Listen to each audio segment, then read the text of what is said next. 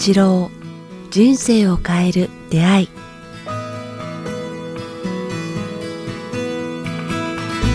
こんにちは早川洋平です。北川八郎人生を変える出会い。北川先生今日もどうもよろしくお願いします。どうもよろしくお願いします。さあ、えー今日も引き続き江ノ島が見えるはずの 今日はちょっと嵐ですけどもえーすごく素敵な場所からお届けしているんですが先生 前回着せずしてですけども、えーシンクロニシティとセレンディピティの話、あそうですね、はい、非常に盛り上がってですね、まだまだあの僕の方もきっとリスナーの方もですね伺いたいことがたくさんあるということで その続けたいと思うんですけど前回のそのちょっと僕最後質問させていただいたことから繰り返しなんですけども先生がやっぱりそのええ。期待すること、えすごく大事。ある意味努力とかコツコツよりもその期待が大事っておっしゃったと思うんですけどややもするとその期待するっていうのとなんだろうなんかうん私が私がみたいななんか欲するみたいな、うんまあ、ある意味不足するみたいな、なんかそっちになっちゃうとなんかそういういいこと起こるのかなみたいなちょっと心配になるんですけど、うんうん。その辺の境目って何かあるんですか、うん、あります。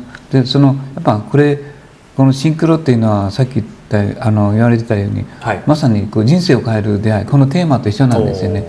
人生を変える出会いっていうかね、はい。出来事に出会うんですよね。いい人特にマイナスのことではなくて肯定的って言ってま肯定的に自分の人生を変えてくれる人やチャンスや、あなんかそういう出来事に出会うっていうのが、はい。あシンクロニシティであり、うん。それからまあセレンディピティなんですけども、う例えばこういう話がご存知ですかね。うん。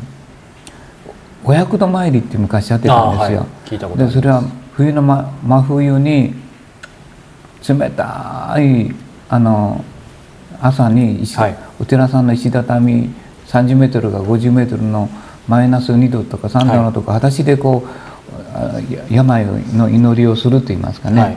で100回あの石を入れてで100回100回往復する。でその間ずっと願い事を唱える。っていうのがお百度参りと思うんですけども、仮に100人の方がやってうん。ほとんどであのそのお百度参りして叶う方は1人か2人なんですよね。あー 1%2%、うんうん。でその違いは何かって言ったら疑いながら私に起こりない治りますようにねと言いながらでもちょっと疑ってるって。いうかデモってとこですよね、うん。まさに。こうしたら治るからでもこんなことをししても仕方ないんじゃないかな。でも、うん、やってみて、えーうまくいけばいいなっていうのは疑いなんですよね。あでほとんどの人がそこのこうかすかな疑いを持つんや。かすかでも持ちますよね、うん、それがダメなんですよ。それはもうう向こうにとって大きな幕なんですよ。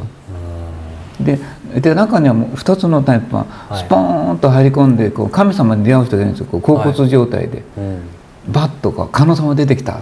とかいう人。そういう人はね時々あのなんていうかやっぱその奇跡に出会うんで、うん。治ったとかいうのがあるんですよ、うん先生は、まあ、先ほどもあの前回もですけどその、えー、と東急百貨店の話もそうですし今までも数えきれないほどいろんなシンクロニシティセレンディピティ経験されてると思うんですけど先生も、えーこれ怒られるかもしれないですけどこの番組最初やってた時先生ももともとは心配性とかっておっしゃってたんですけど心配性でそうすると疑い深いですよね。それどうやって、まあ、乗り乗り越えたというか。僕はねもう断食とかなんとか言って、そのなんかそう乗り越えてたんですけどそこに通じたっていうかね、はい。私奇跡の伝承を見て、うん。もうこれでもわからないのかお前。とかいう、お前は目に見えることしかこう信じないからとか言って、氷の観音様が現れたりしたんですよ。はい、先生今ちょっとごそごそなりましたがこれは今ちょうど手元に出してくれたの、そうか前番組で言ったこ氷の神様ですね。これ出てきた時はもうこれお前お前お前はとにかく目に見えるものしか信じないから、ああの私がこう目の目に見える形でこうお前にこう知らしめてなんだっていう感じで出てくるんですよね。だからだんだんだんだん信じるようになったんですけども。これすごいですよ。皆さんリスナーの方今ちょっとまだあのイメージ湧かないと思いますけど先生今手元にですねこれ番組でも以前お伝えしたかな。先生あれですよね。これ何年前ですかね。もうかなり前ですよね。結構前ですよね。うん十何年前ですね。ある日突然あれですかねい家の近くでしたっけ？家の目の家の庭の目の前、木の下で。に氷が観音様の形形がいできなり30センチか35センチの出てきて、今今目の前にその写真先生お持ちなんですけど本当にすごいです。本当にありえない形も全く観音様か、まあ、あのマリア様の形してるもんね、こんなんできるわけないやって思うぐらいの。じゃあある意味それでまた信じさせてもらうようになったみたいな。バカモーンって言われたような感じ。でもうなんでお前は信じないのかっていうぐらい僕疑い深いし不安がりなんですよね。だからそういう人間にもこういう現象が起きてなんか助けてくれる。で3番目はですね、はい。全く最初からいつも信じる人がいるんですよ。信あの信頼が羨ましい方ですよね。聖なる人っていうかね。全く疑いを持たない人はは奇跡を交付することができる人なんですね。だからその3種類がいると思うんですよ。最初からそう薄い膜を持たない人。はい。もう全く信じる人、時々甲骨状態になって僕のようにこう甲骨甲骨状態になってその現象に出会う人、はいそれとあと一つは全くこう願うけれども信じてない人がもう99.9%、僕もまさにそそこと今先生がおっしゃってる真ん中ぐらいなんですけど、まあ、あえて「ハウ」を聞きますけどどうどうしたらいいんですか？だからそういう人にそう体験した人に出会うことですよ。まさに先生ですよね。これ聞いてる方も先生。本書いてる、はい。ありがとうありがとう」と言い100万回言い続けたらガンガン消えたとかいう方で幸せだけを願えば、はい。あの本当にこうあらゆる幸せをやってくるとか、本をアメリカの方で今書いてる人もいらっしゃるんですけどもそういう人の本を読んだりだけではなくてそれを信じるというか、本当なんだと認めること、だから確かに。なんかな願わないで受け入れることかな、うん。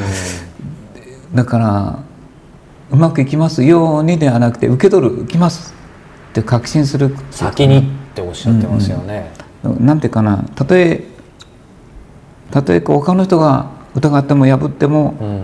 お前は約束を守れっていうかね。口にしたことは守れ。決めたことは一生貫け。で貫くことができるような人はね。うん。ちょろちょろちょろちょろああの計算してどうだこうだって迷う人がいるのにすぐ揺れる人はダメやね。うん。まあそこで胆力がいるのよ、はい。そういう人に出会ってその人を見習うって、出会うそういう意味での出会いも大事やうね、ん。現実的にそういうことやってる人、貫く人にこう出会ってその言葉を浴びたりオーラを浴びたりして自分も同化されていくっていうか、まあ、こういう話を聞いて、はい。このオーラを浴びるっていうかね、うん。そしてもうその話に入ってるのかもしれないですけど先生まさにそのシンクロはかなり分かったんですけどセレンディピティっていうのはシンクロと一緒なんですか？違うんですか？ちょっと違うよね。シンクロが進み始めると、はい。出来事が起きるとただシンクロはこう出会いだけの出会いだけで終わってしまうことが多いんよ。例えば、あ美咲ちゃんもそこで新宿でやっただけで終わってしまう。よ宝石のデザインの、はい。ところがセレンディピティっていうのはそこにさらにこう次の展開が始まるっていうことを期待することができる、はい。これで何が起きるんだろうこの人生。不思議な面白さ楽しさ、うん。うん、面白がるっていうか楽しむっていうことができて次を期待する人とまあこれで終わりないね。私、まあ、これぐらいが私の人生やって思ってる人といやワクワクする、うん。なんかきっとなんか出会いが始ま始まるし楽しみ生きることが楽しみとか思うと次の展開思いもできない方思いもしない方向に発展していくっていうかいきなりニューヨークに呼ばれて個展しないか。そこで素敵なソウルメイトに出会うとか、はい。一生の友達に出会うとか、ん。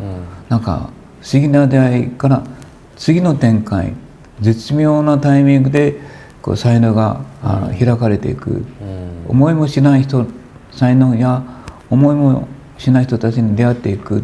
でそこで役目が生じてくるんや。役目？そうそうそう、次の使命とか、みたいなのがこう見つかってくるっていうのがセレンディピティ、そうするとそのシンクロを1回で終わらせるのではなくてその連鎖していくこう良良い連鎖みたいな。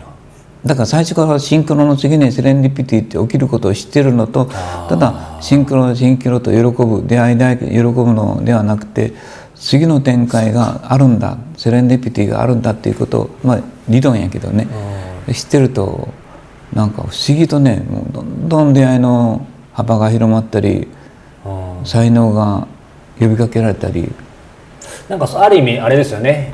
あのポジティブな意味でそれ意図してできるって感じしますよね。今のシンクロシンクロだけだとするとなんかもう偶然で終わりみたいな。あそうなんね偶然の一致っていうかね、はい。神が用意した偶然の一致っていうのがあるよね、ここは大事よ。神が用意した偶然の一致っていうような風に自分が取る取ることができるかどうかよね。うん。自分が人為的に人為的にと計算して出会ったとかいうのは、はい。必ずそこにトラブルとなんなんていうかね嫌なことを伴って出会うんよ。うん。神が用意した出会いには喜びとなんか達成感と安らぎがあるんよ。うん。その違いそれ違いある。これなかなか深いですね。でもこうシンクロにしてもセレンディピティにしてもですけどそのいずれにしても、まあ、先生がねずっと番組でおっしゃって心には力があるっていうことと通ずるのかなと思っていわゆるやっぱ心が大事で行動とかハウではないってことね頭脳ではないよね。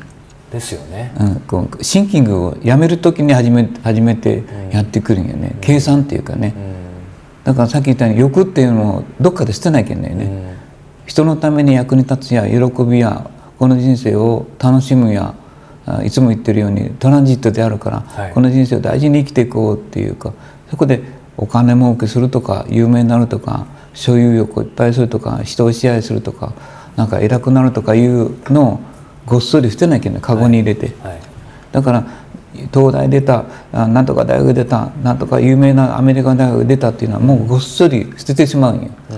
そこにそこにある人間性というかねはい。深い人間性、本来の幸せは何かっていう地位と名誉はないやん。うん。お金ではない。そうね。なんかゆったりとした時間の中で過ごすことも幸せやもんね。はい本当そうですよね、ものというよりそこにあるものを感じられるかってとこですよね。でセレンディピティっていうのはまあさらなるさらなる展開があるんよ。